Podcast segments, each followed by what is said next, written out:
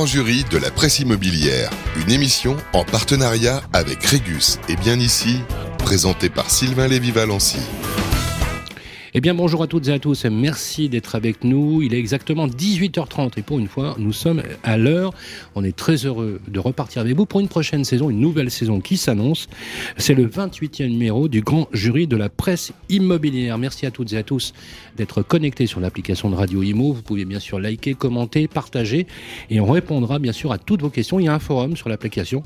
Si vous voulez faire un commentaire, vous pouvez réagir et toujours avec beaucoup de bienveillance. Voilà le concept du grand Nous réunissons chaque mois la presse immobilière pour discuter sans langue de bois autour d'un grand témoin qui nous fait le plaisir et qui accepte l'idée de cet exercice un peu particulier. C'est parti pour une heure d'actualité. À tout de suite.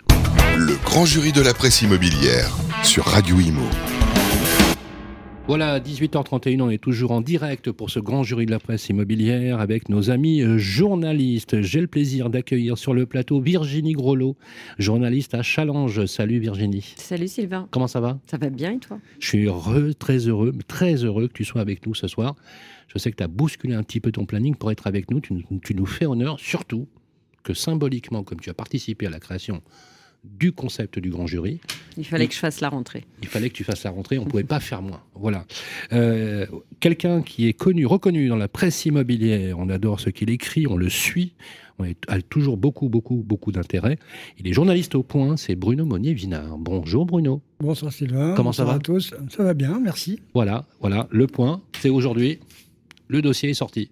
Voilà, on, en parlera euh, tout à l'heure. On va pas donner le numéro des pages. Voilà, on, va, faire comme ça. Merci Bruno d'être avec nous. Euh, également avec nous, nous avons le directeur général adjoint qui va nous faire la météo de Limo dans quelques instants. Il est euh, aussi en charge du marketing et de la communication. C'est bien ici, c'est Philippe de. Bonsoir Sylvain, bonsoir à tous. Comment ça va Philippe? Eh ben, Super bien. Eh ben, moi je suis ravi que vous soyez avec nous euh, sur le plateau. Nous avons un nouveau venu sur le plateau voilà, qui, qui remplace et qui va remplacer dignement Thomas Chemel qui est allé vers d'autres horizons. Moi je le lisais déjà dans Capital Magazine mais aussi sur capital.fr, un expert de la, du patrimoine et en particulier maintenant de l'immobilier et du logement. C'est Antoine Laurent qui est avec nous. Bonjour Sylvain, merci pour cette invitation. Merci Antoine et ravi de vous accueillir dans le grand jury de la presse immobilière avec les confrères de la presse immobilière vous verrez, c'est très sympa et c'est un rendez-vous mensuel. Il est avec nous, on le connaît bien, voilà, c'est presque la marque de fabrique. Il est rédacteur en chef adjoint à BFM Business. C'est Cédric Decoeur qui est avec nous. Bonjour Sylvain. Bonjour Cédric, je suis ravi pour une fois. on est... Les rôles sont inversés, c'est ça? Voilà, j'allais dire que mon rêve serait mon rêve se réalise, oui les amis, parce que euh, je participais régulièrement euh, avec Cédric dans son émission matinale dans le Club Imo, d'ailleurs avec notre ami Virginie et Bruno. Euh, donc c'est un plaisir. Donc là, on, on, va un peu changer l'exercice. C'est vous qui allez faire l'expert, le, l'éditorialiste dans notre concept de la presse. La météo de Limo avec Philippe Denisville, c'est tout de suite. La météo de Limo, par bien ici. Philippe, ce soir, nous avons des données chiffrées très particulières. Nous avons, euh, alors, on va essayer de retrouver tous les éléments que vous m'avez envoyés. Comment ça se passe aujourd'hui? De quoi on va parler? Eh bien, on va parler de la transaction du marché de la transaction, vu euh, quel temps fait-il sur le marché de la transaction depuis, vu, vu depuis la fenêtre de, de, bien ici? Alors justement, quelles sont les données que vous nous, que vous nous apportez aujourd'hui? Bah, D'abord, ce qu'on observe, c'est un retour massif de l'offre. Il y a encore quelques mois, les clients se plaignaient, les, les, les acquéreurs se plaignaient de pas trouver de biens, d'avoir que des annonces vendues dans les, dans les agences. C'est plus du tout le cas. Le volume d'annonces de, de, maisons et d'appartements à vendre sur bien ici a augmenté de 45% en un an. Ça fait plusieurs mois qu'on se le dit. C'est un, un phénomène régulier, récurrent et qui continue de mois en mois. Ensuite, nous avons quoi? Alors attention, parce que cette augmentation-là, elle est surtout due à, au fait que ces annonces, en fait, les annonces restent plus longtemps. Et la même chose, c'est un, chiffre que j'ai l'habitude de, vous donner. Les annonces, il y a deux ans, restaient environ 54 jours sur le site. L'année dernière, on était à 60. Et ben là, cette rentrée, on est à 67. Donc, des, délais, qui s'allongent. Ensuite, nous avons d'autres sujets, bien évidemment, que vous avez évoqués. Dites-nous. Oui, alors après le, sujet c'est on, se parle de l'offre. Au niveau des acquéreurs, comment ça se passe? Parce qu'on pourrait se dire plus d'offres, euh, ça, donne des envies, ça donne, ça, ça, stimule, la, vente. En fait, en fait non. Aujourd'hui le, marché est à l'arrêt. Euh, sourire, effectivement, il est, il, est à l'arrêt. On est sur une, baisse de, de contact par annonce de l'ordre de 43% sur le, sur le site. Donc les gens, il y a plus d'annonces, mais le marché s'est arrêté. Pourquoi? On en a déjà parlé plusieurs fois, mais ça continue. C'est les taux d'intérêt qui remontent, l'inflation, et puis euh, qui grignotent les budgets. Et on regarde, nous, sur bien ici, les gens qui ont un projet immobilier. Tous les mois, on, on essaye de les mesurer. On, on, on, voit une baisse assez forte euh, de, de, du volume de porteurs de projets. Et en fait, on revient sur euh, les projets, je dirais, un peu, un peu contraints, qui sont les, les 3D de l'immobilier, hein, le décès, cette le divorce hausse, et le déménagement. Cette hausse des biens, est-ce que c'est une bonne nouvelle pour les acquéreurs? Est-ce que finalement, il y a des marges de négociation? Et est-ce qu'on ne revient pas finalement à un état un peu normal des prix? Alors justement, on peut se dire beaucoup d'évolution sur l'offre, beaucoup d'évolution sur la demande. Est-ce que les prix vont bouger, euh, bougent Et ben en fait, finalement, pas tant que ça. Euh, on est on est sur une évolution de l'ordre de 1,5% national. Donc on est encore sur des prix affichés, hein, parce que nous, bien ici, on a prétention que de nous regarder les prix affichés. 1,5%, c'est pas beaucoup. 1,5%, c'est pas beaucoup. Alors après, une moyenne reste une moyenne. Est-ce qu'il y a une, une hétérogénéité finalement d'un territoire à l'autre, par exemple? Je vois par exemple Bordeaux, euh, Bordeaux, on avait annoncé des baisses jusqu'à 8 ou 9% quasiment. Oui, en fait, toutes les villes, euh, toutes les villes qui ont beaucoup monté baissent fortement. Euh, Bordeaux en est une. On, a, on prend souvent l'exemple de Nantes ou d'Angers aussi qui, ont, reculent. En fait, c'est toutes ces villes qui avaient profité de la hausse d'embellie et de, de, de, de, cette euphorie sur le marché qui aujourd'hui baisse. Il y en a d'autres qui, il a d'autres qui résistent. Hein. Je pense à Toulouse, je pense à Marseille, qui sont encore, euh, encore des villes, des villes qui résistent. Donc augmentation de l'offre, si j'ai bien compris, baisse de la demande, impact sur les prix. Est-ce que ça change quelque chose dans la, dans la recherche, dans les critères de recherche des Français? Est-ce qu'il y a des orientations justement, parce qu'on le voit, hein, augmentation des taux d'intérêt. Euh, Est-ce que les porteurs de projets, qui sont sur ce qu'on appelle le parcours résidentiel, ont changé un peu leurs critères? Pas, pas, vraiment, parce que de toute façon, quand vous cherchez un 3 pièces, vous cherchez un 3 pièces. Aujourd'hui, les porteurs de projets, ils ont un problème, parce que les prix restant élevés, le, le, le coût de l'argent étant ce qu'il est, ils perdent en moyenne 17 mètres carrés par, euh, dans, sur leur projet. Donc euh, c'est une, voire deux pièces euh, sur, pour certains, certains. Alors, un petit mot pour conclure, et surtout un focus sur l'île de France, Philippe. Oui, alors sur l'île de France, on a profité de notre invité pour, pour regarder un petit peu.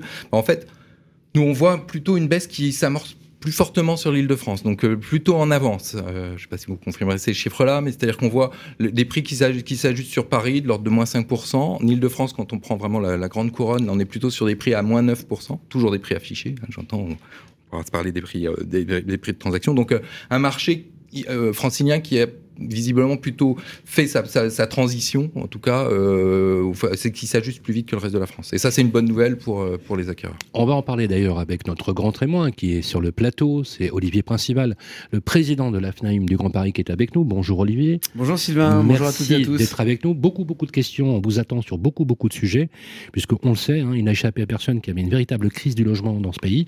Euh, les raisons sont à la fois conjoncturelles, mais aussi structurelles, et moi j'estime qu'elles sont aussi pour largement euh, politiques, et c'est bien les sujets dont on va débattre euh, tout de suite après. Merci Philippe, on se retrouve le mois prochain pour la météo de Limo. Le grand jury de la presse immobilière, la revue du grand jury. Eh bien, la revue du grand jury, c'est parti avec nos journalistes et nous accueillons sur le plateau, euh, après le départ de Philippe de Niville, euh, notre journaliste star de la rédaction, Bérénice Deville. Bonjour, bonjour à tous. Comment ça va, Bérénice? Bah, En pleine forme, et vous? Eh bien, écoutez, euh, plus ce serait de la gourmandise. Ah, voilà, il vaut mieux être J'aime quand forme. vous dites ça. Il vaut mieux être en forme en ce moment parce qu'avec euh, ce qui se passe euh, au Moyen-Orient, ce qui se passe en Ukraine, ce qui se passe en Europe, je peux vous dire que on a intérêt, plus que jamais dans notre pays, à rester solidaire, à rester démocratique, laïque et solidaire, bien évidemment, à plusieurs niveaux. D'ailleurs, dans la revue du grand jury, vous le savez, Olivier Principal, on demande à nos journalistes chaque mois de donner un coup de cœur, un coup de blues. Je reprends les termes d'Antoine Laurent avec ce coup de blues et parfois des coups de colère et on a aussi des coups de cœur. Euh, et là, on va voir les trois en même temps. Moi, ça sera un coup de colère, on aura un coup de blues pour Antoine, coup de cœur pour notre ami euh, Bruno Meunier-Vinard. Et puis, on va parler aussi notamment du sketch du DPE dont vous nous parlez, par exemple, Cédric De Cœur. Alors, moi, je vous propose qu'on commence euh, tout de suite avec le nouveau venu du euh, grand jury de la presse immobilière, Antoine Laurent. C'est un coup de blues, mais à la fois, ça peut être aussi un grand coup de colère. Oui, c'est-à-dire qu'on peut hésiter entre les deux. En fait, c'est une actualité qui est tombée cette semaine. C'est le nombre d'enfants à la rue euh, qui a été comptabilisé donc par les associations de lutte contre le mal logement, parmi la Fondation Abbé Pierre euh, ou d'autres associations. Donc, on a 2822 enfants qui sont qui se sont retrouvés tout simplement à la rue. Voilà, le 2 octobre dernier, euh, avec soit seuls, soit avec leurs parents, malgré un appel euh, au 115. Donc, il faut savoir qu'on parle d'enfants, euh, c'est le chiffre minimum, si vous voulez. On a c'est le chiffre. Voilà, on, a, on sait qu'il y a beaucoup de familles précaires aujourd'hui qui sont dans des squats, dans des bidonvilles, qui n'appellent pas. Et ces chiffres, ce qui est dramatique, c'est qu'ils ont surtout augmenté de 40%. Et ça, c'est vraiment le voilà l'objet de mon coup de colère et de mon coup de blues. J'hésite entre les deux parce que je me dis, mais comment c'est possible quand à peine un mois, on est 40% de plus de gamins qui se retrouvent à la rue, qui n'ont pas de logement dans une crise pareille dans laquelle on a une inflation de dingue depuis plusieurs mois, dans laquelle on manque de logement, on le sait, on ne trouve pas de solution pour ces enfants. Euh, alors, ok, on a sanctuarisé, le ministère du Logement, l'exécutif a sanctuarisé 203 000 places d'hébergement, mais on se rend compte que c'est insuffisant. Et pour moi, ça traduit quand même euh, ce qui se passe aujourd'hui sur la crise du logement et sur les pénuries que l'on retrouve, en particulier dans les grandes villes. On a des écoles qui sont occupées par des parents d'élèves qui s'occupent des enfants à la rue. Enfin, c'est dramatique et je pense que voilà, c'est un vrai coup de blues quand je pense à ces gamins. Et je considère, enfin, je trouve pas ça normal, quoi. Moi, je vais vous dire, je l'ai lu dans la presse et j'ai trouvé ça euh, sidérant, euh, avec une peine immense, parce que je me dis comment on a pu, euh, moi ça fait plus de 35 ans que je suis dans ce métier, comment on a pu aujourd'hui, avec un niveau de consommation, avec un niveau de sophistication sur tous les plans, culturels, éducation, euh, même économique, arriver à se dire qu'au 21e siècle, vous savez quand j'ai lu l'article, je me suis rappelé d'un article euh, qui était paru dans l'Aurore, en, je vous en ai parlé, hein, oui. en 1928 il y a des enfants dans les rues de Paris, c'est une infamie. En 1928, ça paraissait dans l'horreur. Il y a un autre article qui avait été écrit en, son, temps, je ne me rappelle plus exactement le journal, mais c'était signé Victor Hugo. Et qui disait la, chose suivante, qui disait euh, à tous ceux, et d'ailleurs ça fait partie aussi de cette phrase, a été reprise dans le préambule des Misérables, ceux qui sont voués à la damnation sociale. Et il parlait notamment des enfants et des mal logés. Euh, c'est ahurissant. Voilà, euh, je pense que tous vous l'avez bu ou lu ou en entendu parler. Une réaction peut-être euh, certains d'entre vous, Olivier Principal, quand vous entendez ça Ah mais moi ça me fait vomir. ça me fait vomir parce que on a fait partie, on a fait partie des organisations, la FNM Grand Paris, à faire des propositions dans le cadre du grand débat. au début du quinquennat de M. Macron, le premier, dans lequel on a, on a, proposé de régler le problème de, des sans-abri euh, et du mal logement euh, en prenant un dispositif qui était celui qui avait été utilisé dans l'Utah. Euh, où les Américains ont calculé ce que représentait le coût des aides publiques et des aides sociales, et plutôt que de financer des aides, on finançait de la création de logements pour les personnes sans abri. Et en réalité, le logement reste le premier facteur de réinsertion sociale. les promesses du candidat Macron sur son premier quinquennat, c'était de supprimer le sans-abrisme. Aujourd'hui, on a des chiffres qui ne font qu'exploser. Et on voit que les considérations du président de la République sur le logement sont euh, exactement au niveau de ce constat, l'absence d'action réelle. Et quand on voit que des places en hébergement d'urgence coûtent presque 2000 euros euh, par logement, alors qu'avec 2000 euros, vous arrivez à euh, loger des personnes avec probablement enfin, trois logements, ça correspond à trois logements, trois loyers, je me dis qu'on dépense l'argent public, probablement, et même certainement, pas du tout à l'endroit où on devrait le faire. Donc c'est un coup de gueule parce que parce que des gamins ne devraient rien faire dans la rue. Dire, ça devrait être une priorité ultranationale, et tu as raison de le dire. Euh, on ne devrait pas, à notre époque aujourd'hui, constater ça. Absolument. Donc, euh, oui, une défaillance de la puissance publique. Une réaction, Virginie? Ah bah, le, Malheureusement, euh, le phénomène n'est pas nouveau, mais on l'avait déjà évoqué il y a quelques mois. Hein. Bien on sûr. était toujours sur ce chiffre. Euh, moi, je regardais. Notamment les chiffres de la Fondation Abbé Pierre dont on avait parlé du 28 février 2023. Et puis, euh, c'est le collectif des associations réunies hein, qui fait ces, études. Euh, tous les mois, ils comptent tous les appels au 115 qui ne, qui auxquels on ne peut donner suite. je regardais dans Le Parisien, je crois que c'est celui d'hier. Nos confrères du Parisien ont fait un sujet sur les personnes qui habitent le bois de Boulogne, assez, le bois de Vincennes, pardon. C'est assez intéressant parce que euh, d'abord, enfin, voilà, il y a une explication sur le parcours de ces gens qui en arrivent là. Et bien sûr, ce qui est assez cruel, c'est qu'une partie des habitants, donc ils vivent sous des tentes, hein, au milieu des branchages, tout ça, euh, voilà, euh, ont un emploi. Donc euh, ça veut dire que l'emploi ne permet pas d'accéder à un logement. Et bien évidemment, vous avez la situation où à un moment ça devient très compliqué de conserver son emploi parce que vous ne dormez pas, parce que vous avez froid, parce que vous passez votre temps à trouver des solutions pour comment manger, comment dormir, comment vous laver, comment enfin plein tout un tas de choses.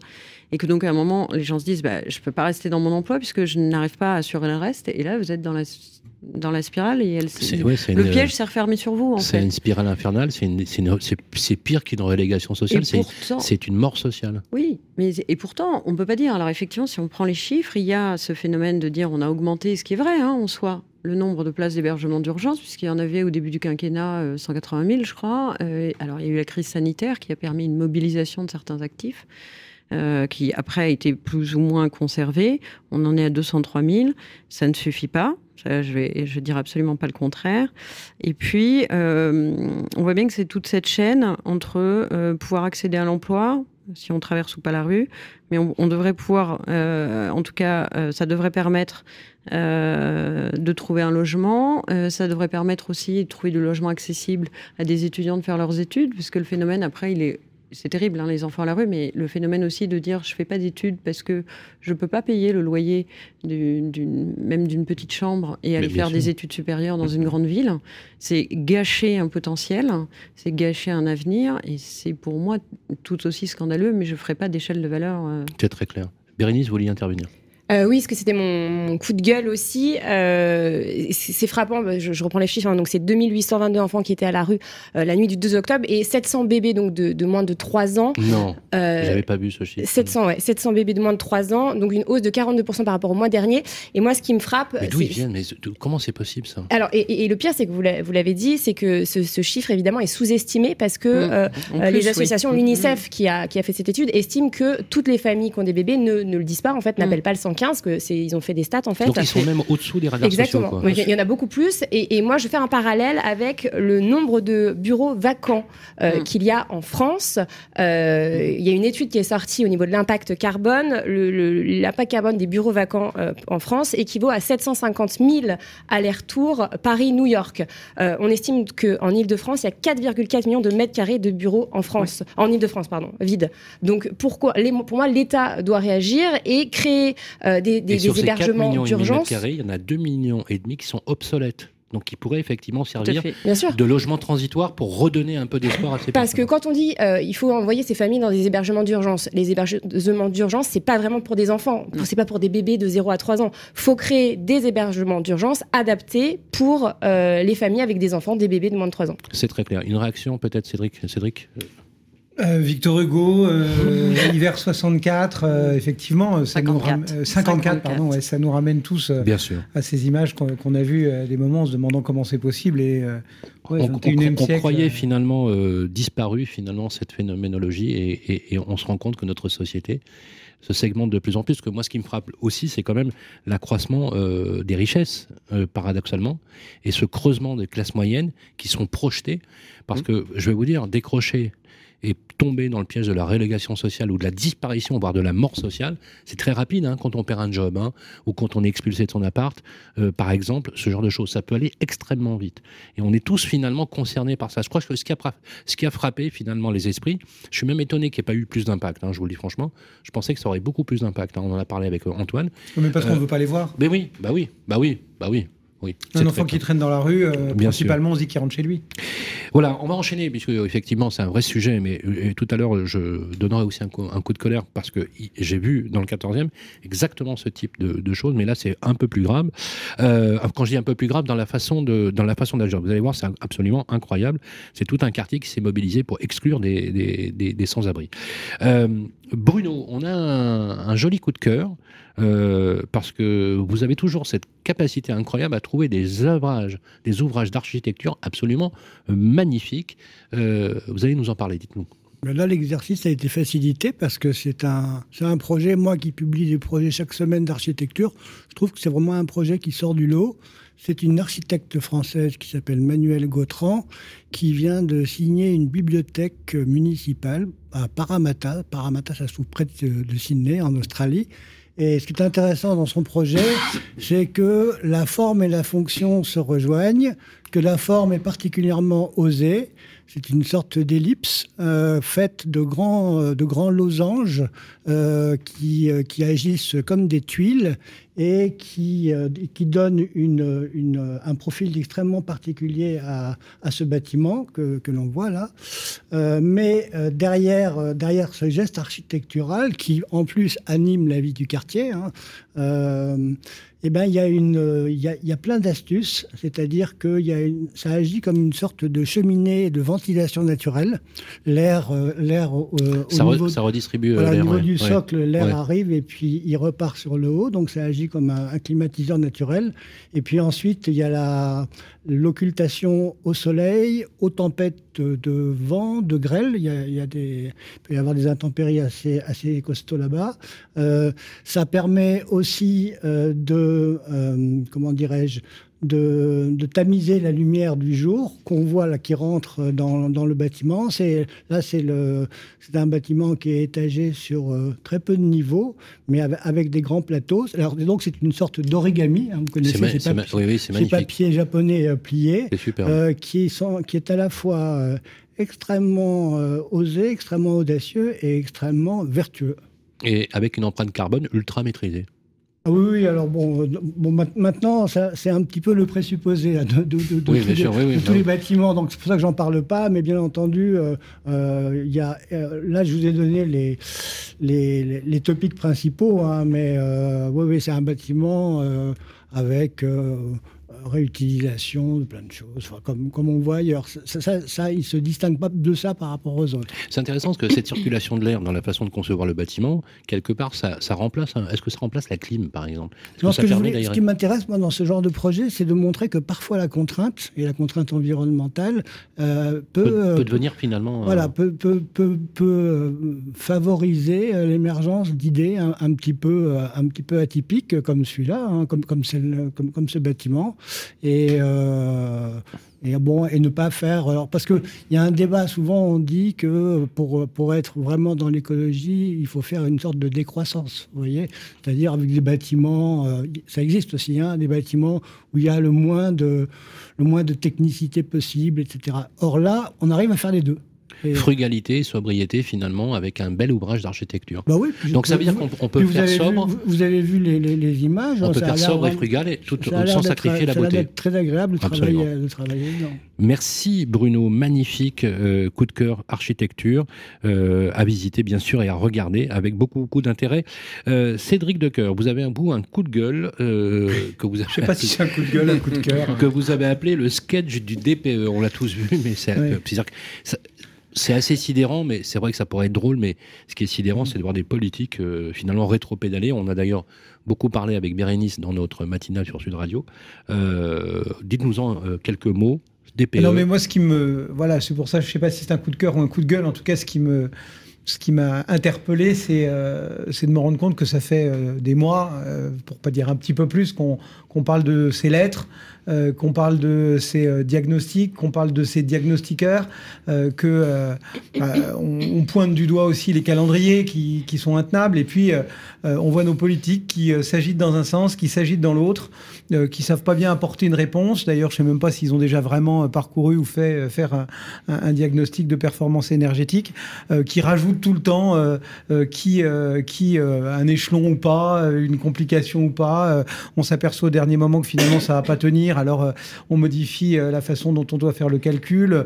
Euh, on, demande à des, organismes bah, de faire presque ce qu'ils peuvent, parce que tout le monde tombe à bras, à raccourcis sur, les diagnostiqueurs, mais sont-ils vraiment les seuls responsables? Moi, je suis vraiment pas sûr.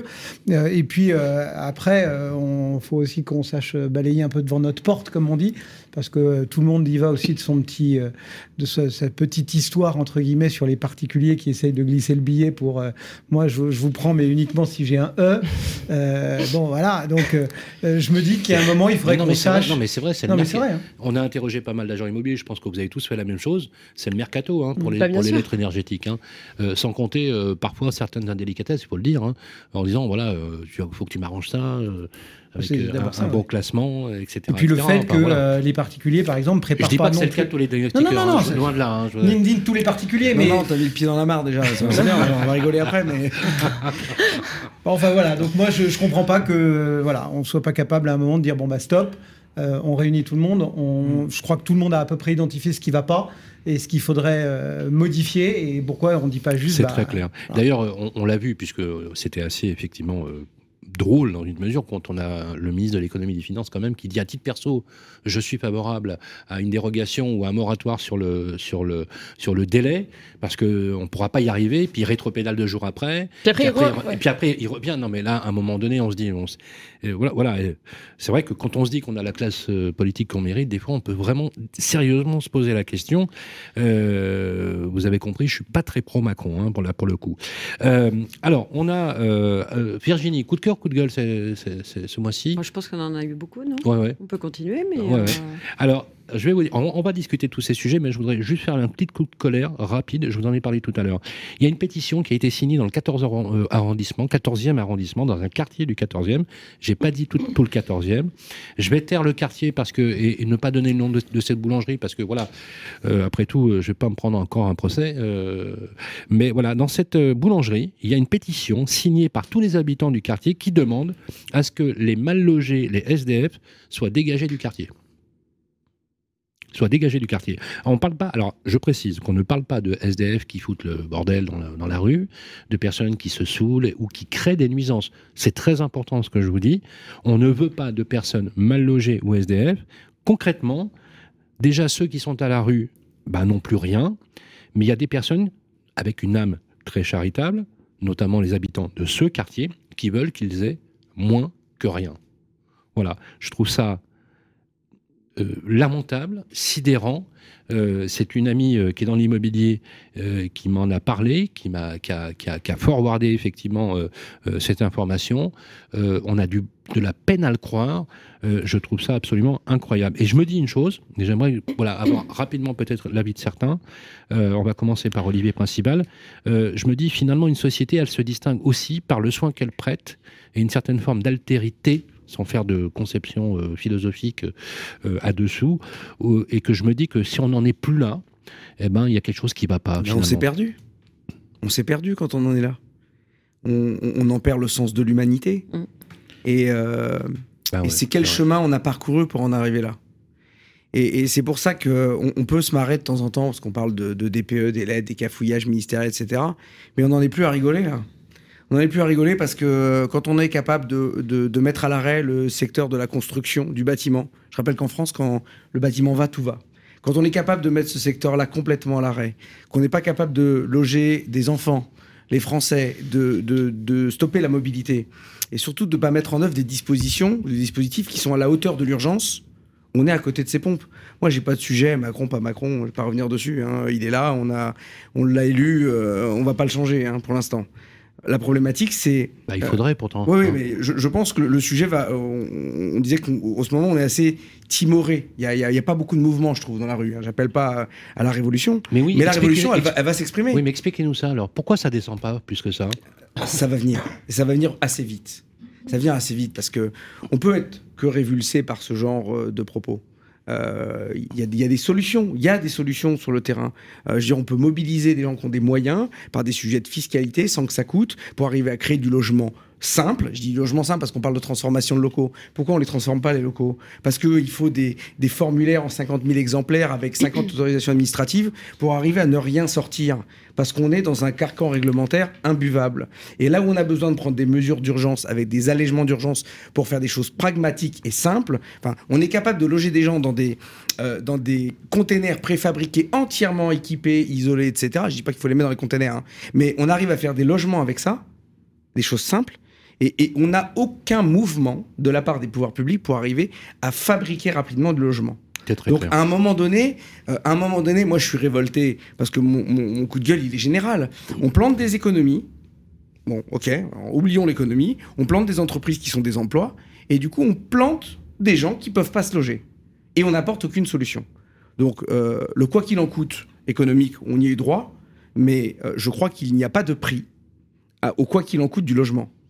Bonne transition, merci Olivier, puisque du coup, pas c'est bien l'objet, c'est bien l'objet du débat avec vous. Voilà, c'est parti pour une bonne trentaine de minutes sur les sujets qui fâchent parfois autour du logement, dont je rappelle que c'est le principal marqueur social dans une société moderne. À tout de suite.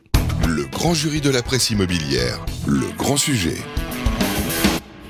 On l'a bien, on l'a bien abordé, bien évidemment, euh, avec vous, les journalistes. Quel regard on porte tous et quelles questions on pourrait vous poser à vous, euh, Olivier Principal, président de l'AFNAIM du Grand Paris. Vous représentez quand même, euh, ne serait-ce qu'en population, si on prend les huit départements d'Île-de-France, un cinquième de la population française. Donc on peut dire quand même que sur le paysage francilien, vous avez un regard assez, euh, j'allais dire, acéré sur les difficultés à la fois structurelles et conjoncturelles qui sont liées à la politique du logement on va poser d'ailleurs les premières questions et les premiers avis, notamment sur toutes les mesures qui ont été prises pour essayer d'endiguer la, crise du logement, euh, encadrement des loyers, permis de louer, euh, les remèdes qu'on essaye de gouvernement en gouvernement, de ministre en ministre, moi j'en ai vu 18, euh, pour essayer de trouver des solutions curatives. On va commencer par Bérénice Deville, justement, sur ces questions d'encadrement des loyers. Est-ce que vous pensez, euh, par exemple, que tout ça, ça peut endiguer euh, euh, la politique de fluidité du logement et quelles solutions aujourd'hui les professionnels peuvent trouver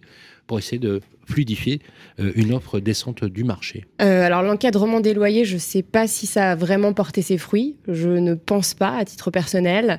Euh, pourtant c'est étendu dans certaines villes encore et encore. après je ne sais pas ce qu'en ce qu'en pense Olivier Principal. Mais... Vous voulez le savoir tout de suite Bérénice? Oui, j'aimerais bien mais, on, s'est tous posé la question, Virginie, Bruno, Antoine et Cédric. on s'est dit sur le papier, c'est vrai que quand tu... Non mais quand tu vois sur le papier que c'est marqué encadrement des loyers et que et qu'on se dit qu'on peut plus se loger dans Paris parce que c'est très cher, parce que c'est très cher. On peut pas se loger quand on a 12% des étudiants début septembre qui ont renoncé à leur projet euh, d'école parce qu'ils trouvaient pas de logement, parce que 17% des contrats à durée déterminée n'ont pas été signés, faute de logement dans les grandes métropoles. On peut se dire que c'était une bonne idée, mais est-ce que finalement la réalité est beaucoup plus euh, difficile que cela? euh, Olivier Principal. En fait, on ne traite pas la cause, on traite pas l'origine du problème. Euh, l'encadrement des loyers, c'est une solution ponctuelle à une problématique de marché. C'est ponctuel. On ne peut pas encadrer tous les loyers parce que déjà euh, les bases de calcul, on ne peut pas le faire au niveau d'un territoire national, ça, nécessite quand même de, une bonne connaissance du terrain et de la population locale, donc euh, il y a des sujets qui doivent relever des maires, mais est-ce que les maires ont la compétence de la régulation économique? Ici en France, on fait des dispositifs provisoires, expérimentaux, qui durent, et on se laisse parfois la tête dans le trou euh, même si on sait qu'on est dans la mauvaise direction. Il y a des villes européennes qui ont abandonné l'encadrement des loyers euh, parce que on a, on a perdu on a désertifié certaines zones. Euh, donc l'encadrement des loyers, on pourrait le voir bien à partir du moment où on traite l'origine, c'est-à-dire la création d'une offre de logement suffisante qui permette de faire baisser les prix. Dans les communes dans lesquelles il y a eu des constructions neuves, fortes, souvent aidées euh, par des dispositifs d'aide à l'investissement locatif, c'est l'IEPINEL, on avait sur le même marché des biens anciens et des biens neufs qui, par des dispositifs d'aide à l'investissement, avaient des loyers plus bas. Donc on avait des logements qui automatiquement, avec des prix d'acquisition qui étaient plus accessibles, des loyers plus bas, on crée une offre intéressante qui a fait naturellement baisser les prix de l'ancien. Sur l'ancien. Ah bah Donc du coup, en construisant, on règle le problème. Sauf que chez nous, on balance de l'encadrement des loyers qui du coup pose des problématiques euh, où on obère économiquement les opérations. Ça fait fuir les investisseurs. Bah, vous achetez un appartement dans Paris, il y a entre 30 et 40 ans pour amortir l'acquisition de son bien. Forcément, c'est sûr que quand vous l'avez acheté à un prix où vous avez fait votre petit calcul et puis dans la foulée vous venez encadrer, euh, bon, il y, a un moment donné, euh, c'est bien de le faire, mais comment on traite le problème plus profondément? Donc moi je suis, je comprends, je comprends.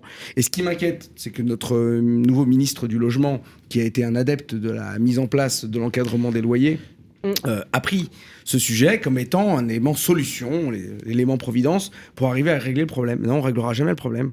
On va continuer à appauvrir l'offre de logements locatifs c'est ça le sujet. C'est déjà le on va continuer à appauvrir l'offre locative et, on va aller où? On va aller par une attrition encore plus importante de ces réaction, réaction, des journalistes. On n'évalue pas le, le, système. Enfin, il a été mis en place un petit peu par, par euh, idéologie.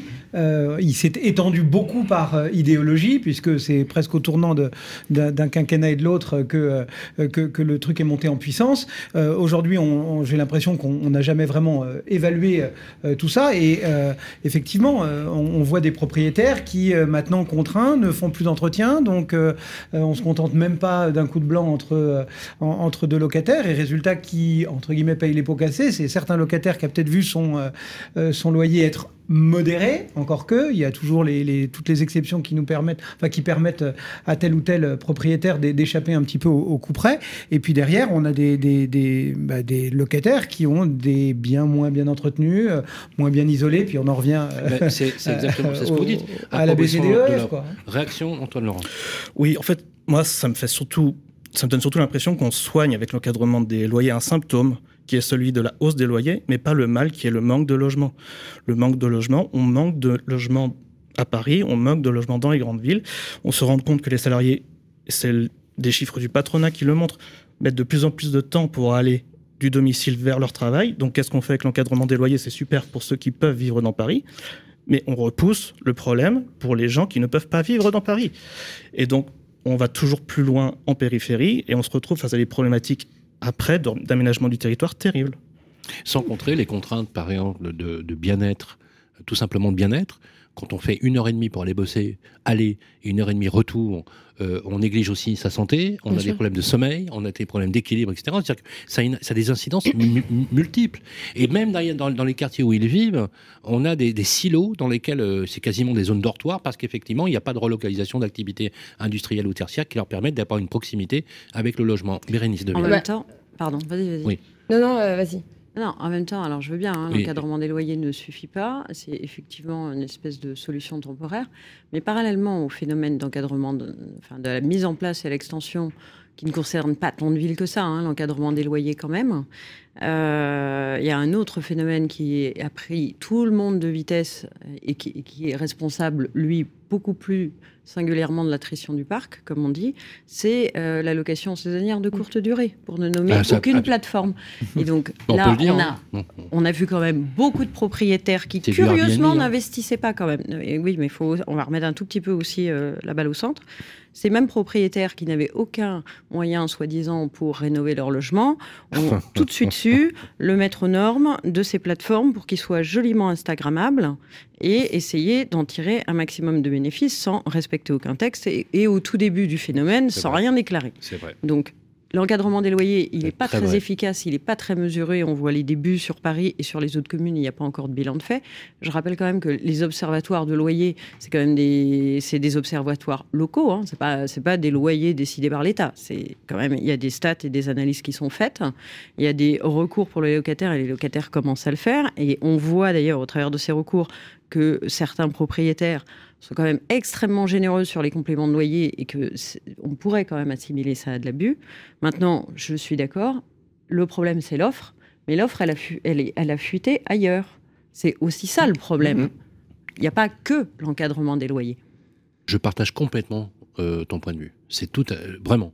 C'est extrêmement. Euh, oui, mais l'offre, elle a fuité aussi peut-être à cause de l'encadrement des loyers. Parce que forcément, quand on veut ah, investir dans l'immobilier. Elle, a fuité bien avant. on, a tous raison autour de la table pour reprendre euh, ce que dit Bérénice. Je suis d'accord. C'est parce que là, on, a, passé l'encadrement des loyers au, au sujet de l'attrition du parc locatif en général.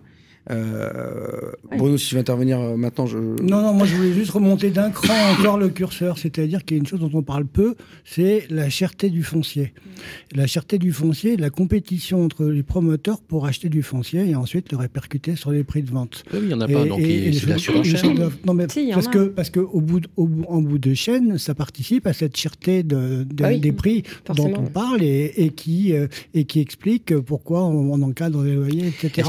Après, il y a, une, après, il y a une schizophrénie en France aussi, il faut le dire. Hein, et, on, le dit cette semaine dans le gros dossier immobilier du Point, hein, il fait une trentaine de pages. C'est des promoteurs hein, qui m'en parlent, euh, qui me disent bon, c'est comme les, téléphones portables. Tout le monde veut pouvoir capter à la 4 ou 5G Mais personne ne veut d'antenne relais euh, à côté de, à côté de, son domicile. Et euh, il y a beaucoup de particuliers aussi qui font des recours contre les constructions, euh, et parce, parce que si on construit en masse près de chez eux, ça va minorer leur patrimoine. Et, et, du coup, il y a une, c'est en ça que je dis qu'il y a une schizophrénie. L'acceptation du public sur les chantiers, finalement, les ce, ce, manque d'offres, c'est aussi, alors c'est mal, mal, exprimé, mais c'est aussi une sorte d'airbag à la, à la, pérennité, à la valeur pérenne de, de l'immobilier dans notre pays. Olivier Principal. Bon, alors là, vous avez appuyé sur le bouton, c'est parfait. Hmm. voilà. Il est chaud. Vous allez voir, euh, en, réalité, euh, on a parlé de, de, de, la façon avec laquelle les bailleurs peuvent aborder le sujet avec l'encadrement des loyers. L'encadrement des loyers, c'est une perte de rentabilité. N'oublions pas que la majorité des bailleurs hein, possèdent moins de deux logements. C'est-à-dire que ce sont des personnes qui ont créé un patrimoine pour se faire un complément de revenu ou une transmission euh, pour la retraite. c'est bien de le rappeler. Ces bailleurs, on les a opposés dans une réglementation énergétique à, aux propriétaires occupants et à la réglementation sur la, euh, location touristique qui, elle, n'est soumise à aucune obligation de rénovation énergétique. Donc, dans le même immeuble, on va avoir des bailleurs sur lesquels on leur impose une mise en conformité sous couvert euh, d'interdiction de mise en location, qui cohabitent avec des propriétaires occupants qui n'ont aucune obligation de réaliser. Et du coup, l'offre de location longue durée qui sert à se loger pour travailler, pour euh, fonder son foyer, sa famille, sort vers un parc complètement détourné qui fait l'objet d'un contrôle extrêmement minime qui est celui de la location de courte durée, euh, type, euh, je le cite pas là, Airbnb.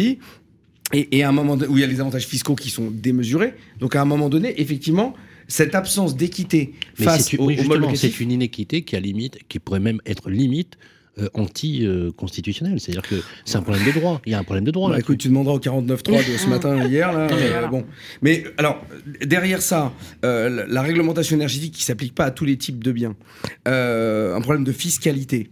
Et on parlait de la cherté du foncier. Mais moi, je vais mettre aussi les pieds dans le plat sur la cherté du prix du mètre carré du primo-accédant au celui qui investit, qui paye la cote-part du logement social, qui achète à prix inférieur à celui euh, de, revient du coût de la construction. Ah, du bailleur social qui achète. Du bailleur social qui achète moins cher. Alors pourquoi aujourd'hui il n'y a plus de construction?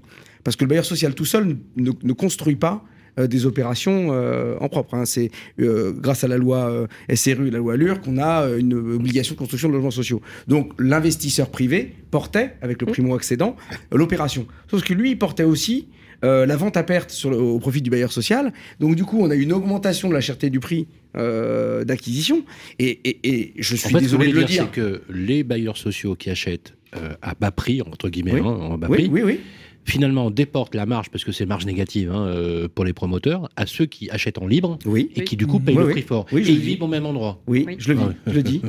Je le dis, et en réalité, c'est important de le savoir. C'est qu'on n'est on n'est pas censé vendre à perte. On n'est pas censé vendre à perte, mais c'est comme ça. Donc, euh, à un moment donné, la cherté du prix passe aussi par l'équité devant la réglementation et la règle économique. On ne peut pas faire porter à une partie de la population. Le quota qui est, fixé, c'est la loi ICE. Oui. C'est l'obligation de construire une réserve Mais Le quota n'a rien à voir avec la capacité d'acheter en dessous du prix de revient. Sauf que le mm. quota, finalement, il est dépendant de la construction neuve, puisque les bailleurs sociaux, mm. eux, ne construisent plus. Oui. Donc, ils achètent le stock aux, promoteurs privés. Oui.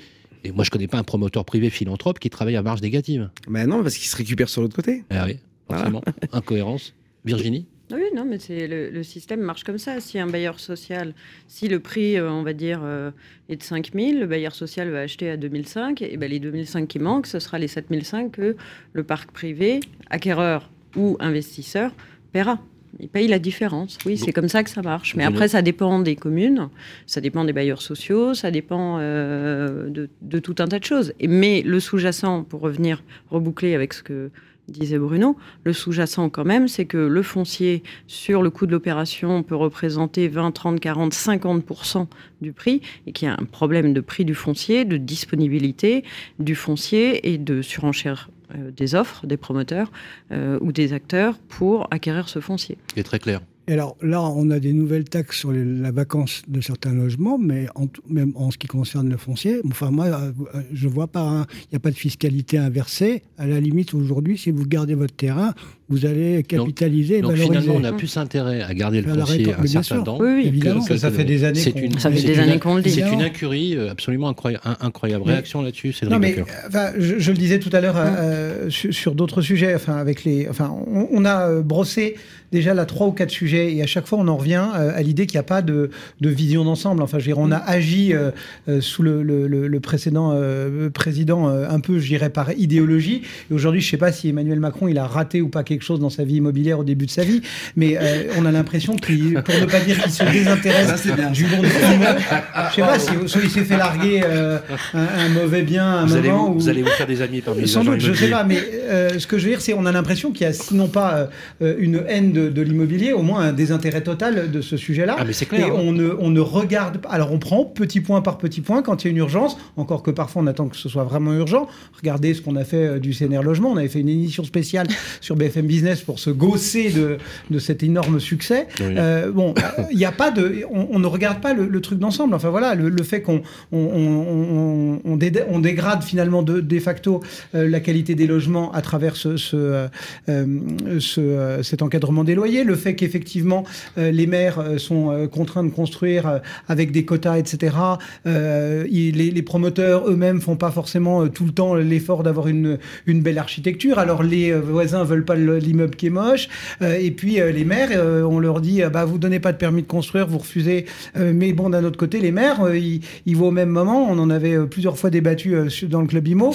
L'éducation nationale, puisqu'il n'y a pas de vision d'ensemble, fermer des classes, alors que même que le maire vient de donner ou de signer 5 ou 6 euh, permis de construire pour des résidences dont on sait pertinemment statistiquement qu'il y aura X gamins dedans et que donc d'ici 24 euh, euh, mois, il y aura plus d'enfants dans l'école où on vient de fermer deux classes parce qu'il manquait un demi-élève, etc. Donc enfin voilà, il n'y a pas de vision globale alors peut-être pas de l'IMO, mais de la vie de la cité. Mais alors vision globale. Je sais pas. Parce que, c'est devenu, c'est devenu un sujet technique, c'est devenu un sujet environnemental, mais ce n'est plus un sujet politique au sens global du terme. Tu es d'accord que politiquement, il faut qu'il y ait une impulsion très forte et que finalement le logement, de ça police, la cité, la ville, lieu, ça peut pas se faire par silo, qui est, qui est le marqueur social, le lieu de l'intime, le lieu de la construction finalement de la cohésion sociale. Effectivement, il faut une vision politique. Bruno Monivina. Oui, mais Cédric a tout à fait raison. Aujourd'hui, on assiste à en fait un pompier qui éteint des mmh. incendies lorsqu'ils lorsqu'ils apparaissent. 1988, euh, Méignerie, ministère du logement, couplé avec aménagement du territoire. Un très bon ministre. Aujourd'hui, ministère du Logement inféodé au ministère de la transition écologique. Bon, voilà. Donc, et d'ailleurs, euh, dont on a séparé l'aménagement et le logement, je précise. Hein, juste, voilà. Euh, juste, oui, mais ça, c'est pas. Oui. Si on peut en faire des non, mais, non, mais c'est intéressant ce que, ce que, vous dites. Oui, euh, Antoine, une réaction peut-être sur le sujet? Non, mais c'est vrai que ça, ça, montre beaucoup de choses, le fait qu'on ait mis le logement sous le tutelle de la transition écologique, parce qu'on voit aujourd'hui le prisme du logement sous la question environnementale. On est tout à fait légitime, très bien. Mais mm. on a un peu oublié derrière. La question environnementale est un des éléments de la politique du logement et pas la finalité. Et on a oublié que derrière, on avait avant tout besoin de loger des gens. Euh, on a oublié, oublié les gens. Alors, on, va, on, va, continuer sur, la, sur la, justement la politique du logement. Sylvain, euh, juste une chose. Et, si on imaginait que Emmanuel Macron soit favorable à un pays de locataires? Pourquoi pas hein? C'est une position. À l'instar de Nicolas Sarkozy qui disait Je voulais une république de, non, mais c'est une position qui est défendable. Hein. Ce qu'il n'a pas réussi. Elle, s'applique en Allemagne, elle s'applique, etc. Sauf mm. qu'aujourd'hui, parc locatif, absolument saturé. Mm. Euh, donc, euh, vous savez, il y, a un économiste suédois, je ne me rappelle pas son nom, mais il faudrait que je le retrouve, qui avait dit que l'encadrement des loyers, c'est le moyen le plus sûr de détruire une ville, mieux que des roquettes. C'est ça, vous avez lu la, même chose. Mm. Euh, Olivier Principal, on a deux autres sujets qui sont assez inquiétants. le premier sujet, on avait évalué ça, on en a beaucoup parlé dans les médias, c'est la baisse très inquiétante du volume d'offres de, de, locatives qui touche tous les secteurs qui touche toutes les grandes agglomérations. Euh, j'ai rappelé tout à l'heure les chiffres euh, qui avaient été euh, en statistique début septembre, et tout le monde l'a lu. 12% des étudiants ont renoncé à leurs études faute de logement. 17%, 17 des contrats à durée indéterminée, des jeunes actifs qui arrivent dans les grandes métropoles, mutées ou autres, trouvent pas de logement, donc mmh. pas d'emploi. On amène des entreprises qui rétropédalent, qui s'installent pas dans des lieux parce que faute de logement. Donc là, on a, on a un, un vrai sujet. Et on avait fait, d'ailleurs, on en avait parlé au Club IMO on avait calculé les aides au logement et les aides à la voiture électrique et on s'est dit, on avait fait un papier, on a on- une espèce euh, de provocation en disant finalement on a résolu la, le- la crise du logement, euh, dormez dans votre voiture électrique. Ça. Voilà, dans, dans une certaine mesure. Question, euh, justement, euh, cet appauvrissement de la tension locative est en train de créer un choc social sans précédent. Bon, L'augmentation de la tension locative. Oui, l'augmentation, pardon, de la tension locative qui était déjà là, absolument, Ouais, qui était déjà là. Euh, on, a, on a vu des statistiques, par exemple, on a vu une vingtaine d'annonces euh, sur certaines régions, je crois que c'était la région de Lyon, avec 531 demandes. Mm. C'est- juste phénoménal, hein, c'était bien ça, euh, Ouais, qu'on avait. 230 à Metz. euh, Oui, absolument. C'est c'est une cocotte minute. On se dit, mais il y a- il y, a un vrai sujet. Une Moi, j'ai annonce, envie de une annonce dans. Paris, une annonce dans Paris, c'est gens-là 200 appels dans l'heure. 200 appels dans l'heure. C'est-à-dire qu'on publie une annonce, une heure après, Après, on Paris, ça a a toujours 200. été un peu compliqué. Ça a toujours été compliqué parce que le marché a toujours été tendu, mais on n'a jamais connu une tension telle celle de- d'aujourd'hui.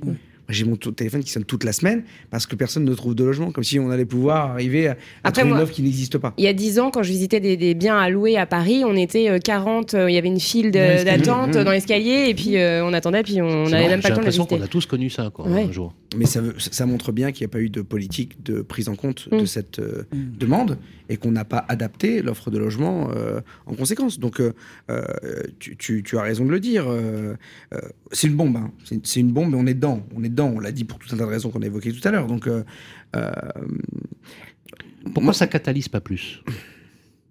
Pourquoi ça Je sais pas. Est-ce que vous allez le sentir Enfin, moi, je le- de mon point de vue, je me trompe peut-être. Parce que parce Oui. qu'en fait, quand, pour pas citer, hein, quand des, euh, des cheminots ou, euh, ou des électriciens veulent bloquer à la machine, euh, ils, ils bloquent le pays. Les, les gens immobiliers qui se mettent en grève, je crois pas que ça bloque le pays. Euh, il n'y a pas un pouvoir de nuisance.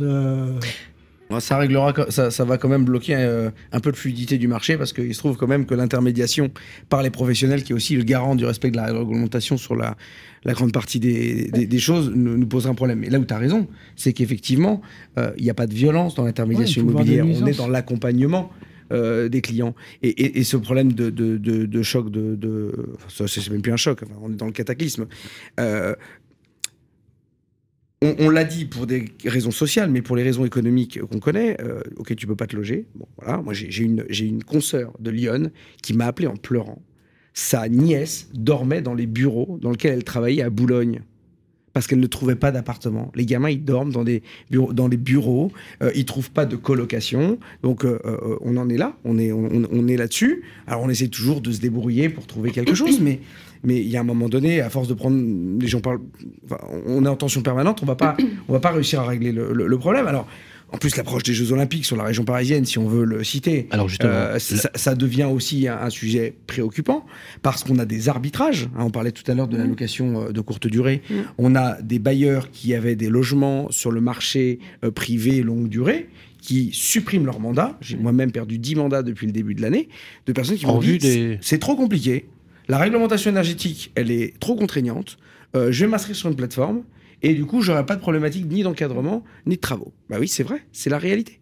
Donc du coup, qu'est-ce qui se passe? On se dit, bah, en attendant, c'est pas grave, les JO, c'est au mois de juillet. Hein Et Euh, Christophe Béchu, je je vais t'avais dit l'année dernière, euh, il y a un an, je crois que justement, ils, a- ils- ils allaient s'occuper des, euh, des plateformes et que ça allait être la même réglementation pour la, la rénovation énergétique. On attend toujours. Moi, moi, je pense, je pense à ce que tu disais, le, Antoine, tout à l'heure, avec cette- ces enfants à la rue. Et je le, je le mets en perspective avec la crise du logement et la crise de la location. En fait, on a un sujet qui est multipolaire, qui est global, et qui finalement pointe, euh, j'allais dire, euh, l'incurie. Vous savez, euh, Michel Rocard disait une chose très juste. Il disait, il vaut mieux toujours privilégier la thèse de la connerie, car elle est courante, car pour la thèse du complot, ça demande un esprit rare ce qui est beaucoup moins courant. Donc en fait, on a l'impression, et et je le dis vraiment avec beaucoup d'amertume, qu'on a une classe politique, qu'on a une classe politique qui est hors sol. Hors sol. Ils vont pas dans les territoires, ils voient pas justement qu'on a des personnes au-dessous des radars sociaux. On voit pas. Bah, ils vont dans les territoires, ils vont euh, dans le nord, euh, ils implantent euh, euh, 2, 3, 4 gigafactories de batteries, là, on, on se félicite. si alors, on regarde le- le- le- la structure du marché IMO autour de ces gigafactories, c'est bien simple, on ne pourra pas loger les ouvriers. Et, et alors, il y, a- Virginie. il y a quand même juste un petit bémol, pareil. euh, J'ai l'impression de mettre des bémols ce soir. C'est vrai Euh, que c'est habituellement les. Oui, Elle a trouvé plus fort qu'elle. j'ai- oui. Ouais, Il n'y a aucun problème à ça. mais j'ai pas dit mon dernier mot. Euh, non, non, mais ce qui... il y a des élus locaux d'abord, quand même. Euh, on ne peut pas faire un amalgame de la classe politique, etc. il y a des élus locaux. Parfois un peu trop. Hein, je... vois. Pardon? On les fustige un peu, un peu trop. Oui, peut-être. Mais les élus locaux, ils sont en prise avec la réalité. C'est eux qui vont ah aussi, qui voient euh, sur euh, le samedi, le dimanche, euh, c'est eux qui sont au contact de la population et qui vont avoir les demandes de logements sociaux, qui vont avoir plein de choses, toutes les récriminations de leurs habitants. Et il manque une classe, et ici et ça. Donc il y a des élus locaux et il faut peut-être, par contre, que ces élus locaux euh, soient un peu plus bravaches et, construisent plus. Donc, il y, en a qui le sont. Hein. Il y en a qui le sont. Non, mais je dis pas. Mmh. Mais encore plus. Mmh. Euh, on est, par contre, sur des territoires contraints. Là, on parle de Paris, Paris, Paris. Ben oui, mais Paris, c'est fini. Enfin, Paris, euh, c'est une toute petite ville. Hein. il n'y a, pas de foncier disponible à Paris. On peut dire construire en hauteur, tout ça. Je ne suis pas persuadée que transformer Paris en New York soit une solution. Pas sûr qu'on vivrait bien. Euh, et on a aussi, aujourd'hui, on voit quand même pour une fois, je trouve, beaucoup de députés, ce qui n'arrivait pas avant, beaucoup de députés se, mobiliser sur le sujet parce qu'ils sont sans doute, alors plus jeunes, plus neufs euh, dans le métier entre guillemets, et qui, on les a vus sur les amendements, ça, euh, il y en a eu des amendements. C'est eux qui les font avancer en fait. Hein. Et alors ça, visiblement, ça ne résout pas tout, hein, mm. puisqu'en face ils ont un 49.3, donc ça, le dialogue est court. Mais euh, voilà, c'est aussi tous ces acteurs là qu'il faut prendre en compte et dont il faut écouter la parole, et peut-être plus aux professionnels aussi de discuter avec ces interlocuteurs là, qui peuvent peut-être amener des solutions localement un peu plus rapide, un peu moins administrative, un peu, un peu plus d'allant, etc., etc. Bruno, Bruno Bonivina. Oui, je voudrais dire, alors, en fait, on, parle là beaucoup de, gens qui pleurent, hein, gens J-E-A-N, hein, il y a aussi gens qui rient. Hein, il ne faut pas oublier qu'il y a des particuliers qui réalisent de très juteuses plus-values en vendant leurs biens en bord de mer. Moi, je vois ce qui se passe sur la côte atlantique, c'est ce qui s'est passé à une époque sur la côte euh, méditerranéenne. Hein. Euh, la population locale n'arrive plus à se loger, pour la raison notamment qu'a évoqué euh, Virginie, hein, avec des locations saisonnières, etc. En attendant, il y a quand même des gens qui vendent à des prix stratosphériques je pense à Arcachon, où on était partis bah ensemble. Bah euh, mais il y a des gens qui achètent à ce prix-là. Voilà. Donc, euh, en fait, c'est monté. Est-ce qu'on monte dans le bon wagon ou hmm. pas? C'est comme les bah qui, qui, ont pu monter dans le bon wagon il y a quelques années avec un, avec un argent quasi gratuit. Euh, il fallait, et qui ont, qui, ont, qui, ont, qui ont, choisi le bon timing, et puis aujourd'hui qui se retrouvent condamnés à rester locataires quand ils trouvent une location. Hein. Voilà. Absolument. Et il nous reste cinq bonnes minutes encore. on a vu euh, il y a deux sujets, mais s'il faut prendre quelques minutes de plus, on les prendra. C'est l'avantage de faire euh, des diffusions en podcast aussi, je précise, par rapport au rythme d'une grille en flux comme euh, BFM Business par exemple. c'est la situation, la position des agents immobiliers qui est fortement décriée. avec autorité de la concurrence. alors franchement, j'ai trouvé ça absolument scandaleux, je vous le dis, hein, scandaleux, qu'on ait même eu l'idée que pour fluidifier l'offre de logement, pour réduire le prix du logement, tu, as, vu la même chose, hein, l'autorité de la concurrence, on se dit, ben, qu'est-ce qu'on va faire? Allez, on va taper sur les honoraires des agents immobiliers. Première chose. Ensuite, on s'est dit, non, c'est pas suffisant. Peut-être qu'il faudrait déréglementer, je dis bien déréglementer, peut-être que je me trompe, hein, vous me direz si je me trompe, Olivier, déréglementer et revoir, abroger finalement une loi un peu obsolète celle du 2 janvier 1970, la loi, qu'on a appelée la loi Hoguet, qui a réglementé euh, l'accès à la profession, qui a calibré le titre d'agent immobilier, qui a calibré les métiers du, syndic et de la copropriété avec des cartes professionnelles. Il y en a trois la carte T pour la transaction, la carte S pour le syndic et la carte euh, G pour la euh, gestion. Très franchement, Là-dessus, je peux ajouter, et vous avez bien raison de me le rappeler en régie, qu'on a plafonné vos honoraires comme si on plafonnait le, prix du pain. Mhm. c'est pas grave, c'est votre. Sur la location seulement. Depuis bientôt, euh, depuis bientôt 10 ans. Hein, sur, attendez, attendez. Virginie, depuis bientôt 10 ans, Virginie, hein. c'est bien, elle remplace Isabelle. Ça, je, suis en train de penser à Isabelle d'un seul coup. Ça, me fait plaisir. Oh, j'ai un grand respect pour Isabelle, ça me fait plaisir. Isabelle, a raison de le préciser. Isabelle, à qui on pense beaucoup, euh, voilà, et elle comprendra pourquoi, et on partage euh, vraiment beaucoup, beaucoup de choses avec elle, et on, voilà, on t'aime beaucoup, Isabelle. Euh, ce que je voulais vous dire, je parle d'Isabelle Ray-Lefebvre, ce que je voulais vous dire, c'est que on parle de la de la, de la rémunération des, des, des, honoraires de location. On ne vous a pas demandé si les salaires avaient augmenté des gestionnaires de loc, on ne vous a pas demandé si vos charges d'exploitation augmentaient. Non, on vous a dit, ben, on plafonne vos honoraires de location. Alors, vous avez plié. malheureusement, vous avez plié. C'est-à-dire que la profession a accepté, mais c'est pas qu'elle a accepté, elle a été obligée de le faire par la contrainte. Et encore une fois, on vient vous chercher des pots dans les têtes. Alors moi, j'ai envie de vous poser la question. Je provoque un peu. Hein. Est-ce mmh. qu'on, qu'est-ce qu'on, on peut qu'il n'y ait plus d'agents immobiliers en France? Bah, moi, je me demande déjà. Euh, on a réglé le problème de la construction puisqu'on a dit qu'on voulait plus de construction. Donc on a plombé la construction. Et on a tué les promoteurs. L'énergie, on a déjà réglé le problème il y a quelques années. Les grands fleurons de l'industrie française, on les a tués aussi. Bon, je veux dire, à la rigueur, autant, autant tout mettre à plat. Euh, quand je parlais tout à l'heure de, dispositifs expérimentaux, euh, on nous dit, bah tiens, les agents immobiliers, on va plafonner vos honoraires de location, hein, comme ça on va protéger les locataires. Bon, super. Pourquoi pas? Euh, nous, on n'était pas d'accord, puisqu'on a une perte de 30% de revenus euh, sur l'île de France, sachant qu'on met un tarif euh, qui est identique dans les zones tendues, mais on n'a pas les mêmes prix de locaux. C'était pas abusif, les honoraires Mais non, et puis, et puis le marché, tout le monde connaissait en moyenne hein, que le bailleur payait un mois d'honoraires de location, un mois de loyer hors, charge à peu près, et le locataire, c'était pareil, et, et, ça fonctionnait comme ça. Bon, après, on a dit on va faire ça par rapport à la surface du logement. moi, je vais vous dire, il y a des logements, de petits logements de 15 mètres carrés, où il y a des professionnels qui veulent pas s'en occuper. Parce que pour 250 euros, tu fais pas 50 mmh. visites, le contrat de location, bah la sécurité juridique, bah l'analyse du dossier. Bah Donc du coup, ça devient compliqué. Et le problème, c'est que ça, c'est 2014. Évident. C'est 2014. On est presque en 2024. Et en 10 ans, on n'a pas revalorisé ses prix. En attendant, l'inflation, elle a explosé. Les charges, elles ont explosé. Donc en réalité, on a creusé le trou.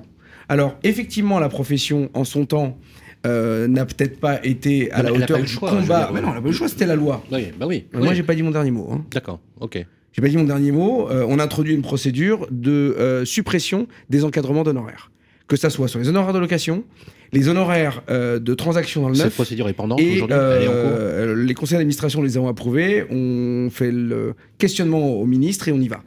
Pour une raison simple. C'est qu'à un moment donné, quand l'État met la main dans tout, et pour en faire, excusez-moi, un résultat qui est quand même loin d'être à la hauteur de nos attentes, et à un moment donné, euh, c'est quoi demain? On va plafonner euh, euh, le prix de la baguette de pain, le prix de la coupe de cheveux, de la boîte de conserve? Je veux dire, à quel moment on est capable de dire qu'on va réguler quelque chose? Alors, on va revenir juste en deux secondes sur le sujet de l'autorité de la concurrence.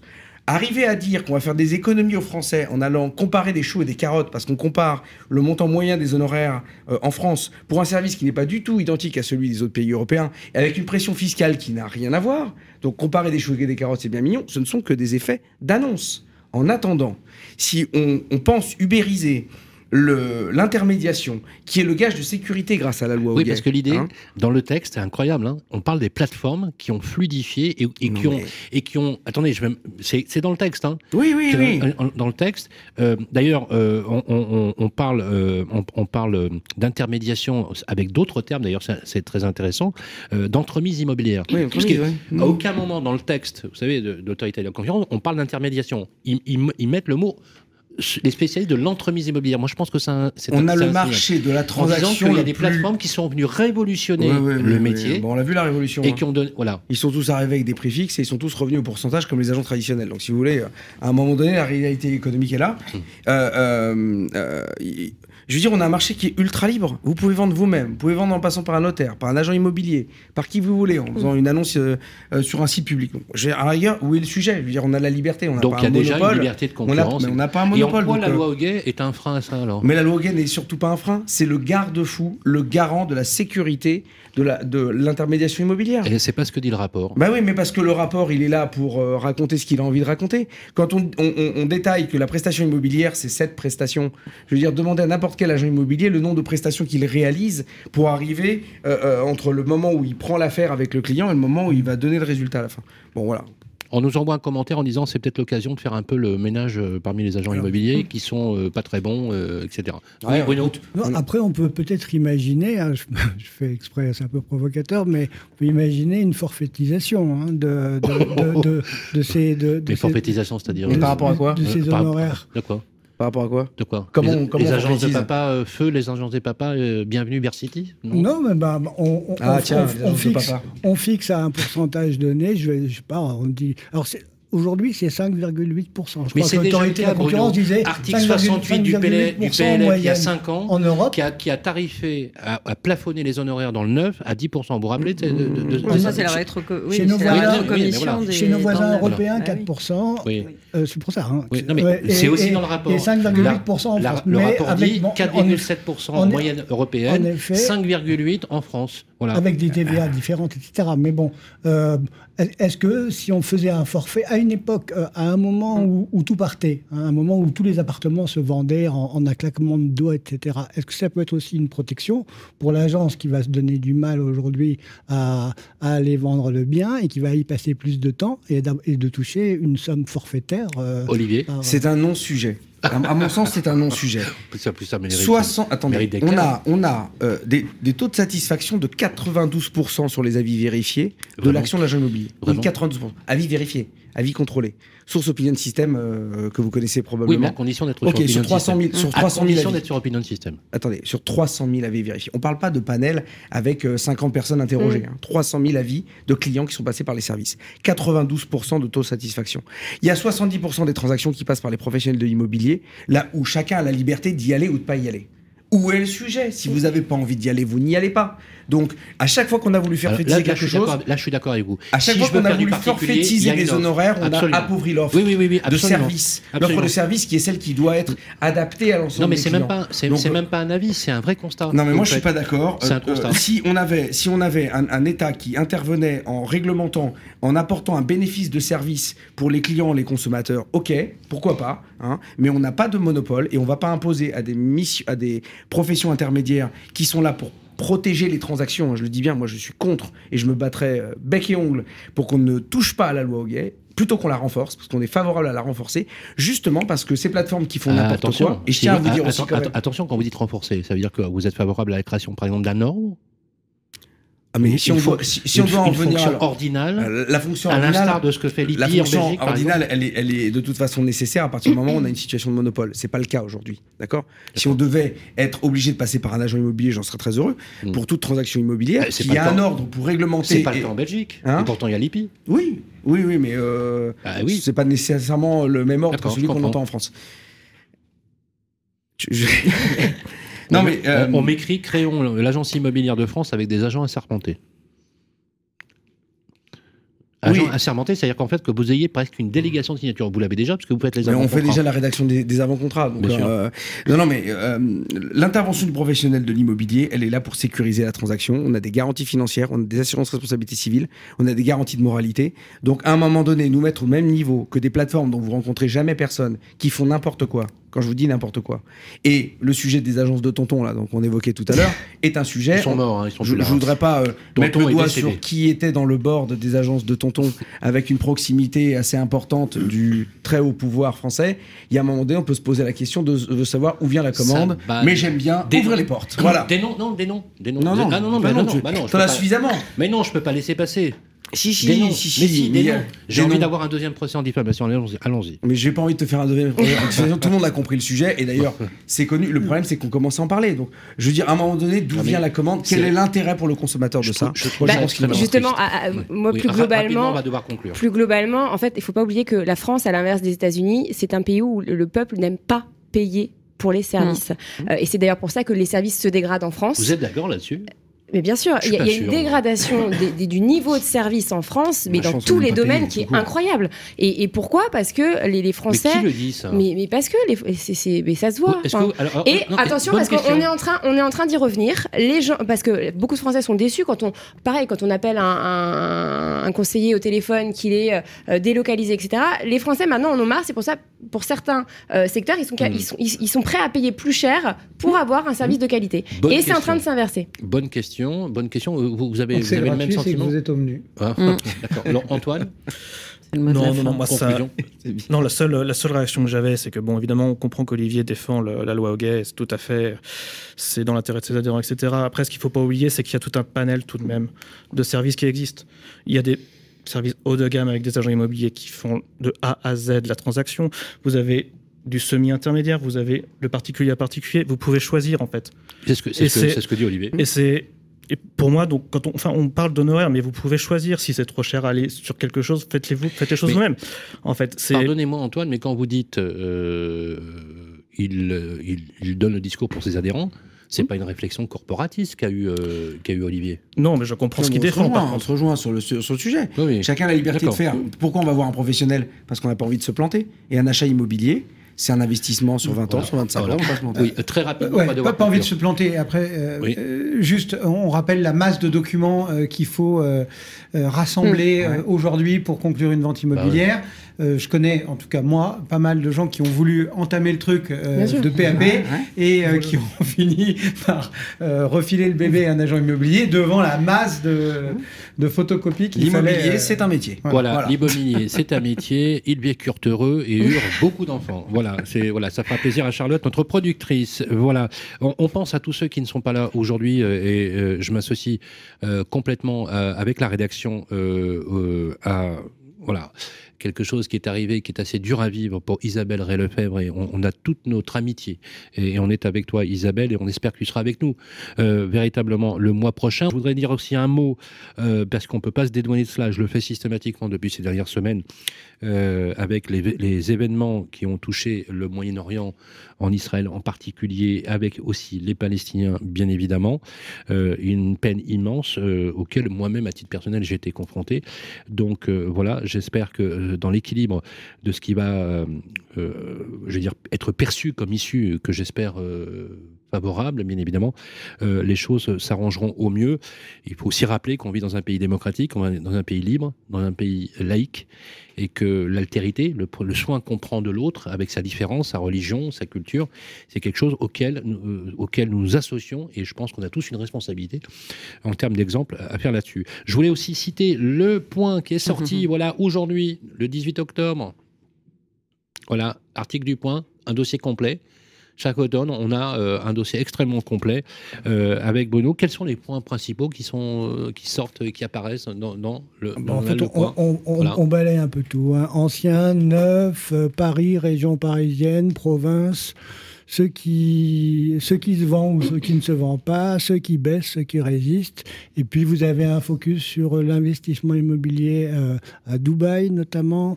Euh, vous avez euh, bien entendu des dossiers sur les difficultés d'obtenir des crédits et des astuces pour obtenir des crédits. Enfin bon. Euh, Il y, a, il y a- il y a vraiment de quoi, Voilà. de- de quoi lire. Avoir des chiffres, euh, avoir puis, des et puis, données. et puis j'oublie aussi, et puis une interview de Cyril Janin, le, le patron de, de Bien Ici, sur la géolocalisation, interview réalisée par Sylvain, excellent- par Sylvain. Oui, oui, Voilà. oui, ça va, D'accord. ouais, d'accord. Page Non, non, 109, non, je non, crois. Écoutez, non, non, je le dis très modestement. C'est page 109. Alors, Très modestement. voilà.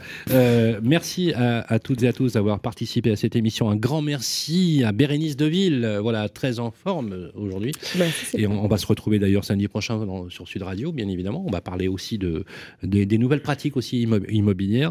Sud Radio, je rappelle que la matinale, c'est de 9, 9h15 à 10h, tous les samedis en direct. Un grand merci à Antoine Laurent d'avoir partagé ce moment. Ça s'est bien passé? Bah écoutez, oui, j'ai bien apprécié en tout cas. Ok. Est-ce que vous avez envie de revenir? Bien sûr. Eh ben, Vous êtes chez vous. Voilà. Eh ben, merci On peut lui donner son rond de serviette, il a été gravé tout à l'heure. Merci Antoine Laurent, journaliste à Capital, spécialiste du logement. Un grand merci, un immense merci à Cédric Decoeur, mon mentor, voilà, c'est mon modèle. Oh, C'était sympa d'être de l'autre côté. Voilà, en tout cas, c'était Mais très je rends la place à Marielle. Voilà, très agréable de vous avoir. Merci Cédric Decoeur. Je rappelle que vous êtes rédacteur en chef adjoint à BFM Business. Un immense merci à notre ami Bruno Monnier-Vinard, journaliste au point avec toujours des dossiers extrêmement pointus, comme d'ailleurs le sont ceux de Challenge. Oui, Euh, pour nous, ce sera le 2 novembre. Voilà, avec beaucoup, beaucoup d'intérêt. On en parlera le mois prochain, si vous voulez bien. Avec, on parlera du dossier de challenge Ok. pour notre prochain grand jury. Je vous espère tous. hein. Vous venez tous le mois prochain. Je vous y attends avec beaucoup, beaucoup d'intérêt. Merci à Virginie Grelot, euh, journaliste à Challenge. Un merci également à, à Théo, notre technicien. Merci à Charlotte Ekerl qui a préparé de main de maître cette émission. Un immense merci à Olivier Principal, euh, président de l'AFNAIM du Grand Paris. Je rappelle que vous êtes aussi avant tout un entrepreneur, un grand spécialiste de l'immobilier. C'est réjouissant de vous avoir sur le plateau parce que vous avez un avantage, c'est que vous dites les choses sans aucune langue de bois, mais toujours avec le sourire. Je ne sais pas comment vous faites, ce qui est génial chez vous, c'est quand vous souriez, il y a tout qui sourit chez vous. Bah écoutez, avec l'époque qu'on traverse, je pense que je vous dois bien ça. Voilà. Donc, euh, en tout cas, merci pour votre invitation. C'est toujours un plaisir d'être là. Alors, je rappelle qu'on élargit quand même le cercle du grand jury de l'immobilier, euh, de la presse immobilière. Normalement, on nous a une journaliste du Point qui va nous rejoindre le- euh, dans les semaines à venir, qui va enrichir notre club. Nous avons une journaliste du journal de l'agence qui va venir aussi rejoindre le club. Voilà, le, le grand jury de la presse immobilière est une famille qui s'étend et, vous voyez, Aussi, il y a quelqu'un de chez Sud Radio Absolument. Et nous avons Jean-Marie Bordry, qui est l'animateur de la matinale du week-end, avec qui on anime d'ailleurs l'émission Parlons IMO tous les samedis matins, qui nous fera le plaisir et l'immense honneur d'être avec nous, euh, avec un rôle un peu différent, bien évidemment, euh, celui de, de l'éditorialiste, et qui va nous donner son regard un peu grand public sur le grand jury de la presse immobilière. Remerciements également à notre partenaire bien ici et IWG. Euh, voilà, Zineb, Philippe et toutes les équipes. Merci à toutes et à tous. Oublié quelques-uns, pardonnez-moi. On va se retrouver le mois prochain. D'ici là, prenez soin de vous et partagez, parce que le partage, c'est ce qui fait société et communauté. Merci à toutes et à tous. Le grand jury de la presse immobilière, une émission en partenariat avec Régus et bien ici, à réécouter et télécharger sur le site et l'appli radio.imo et sur toutes les plateformes de streaming.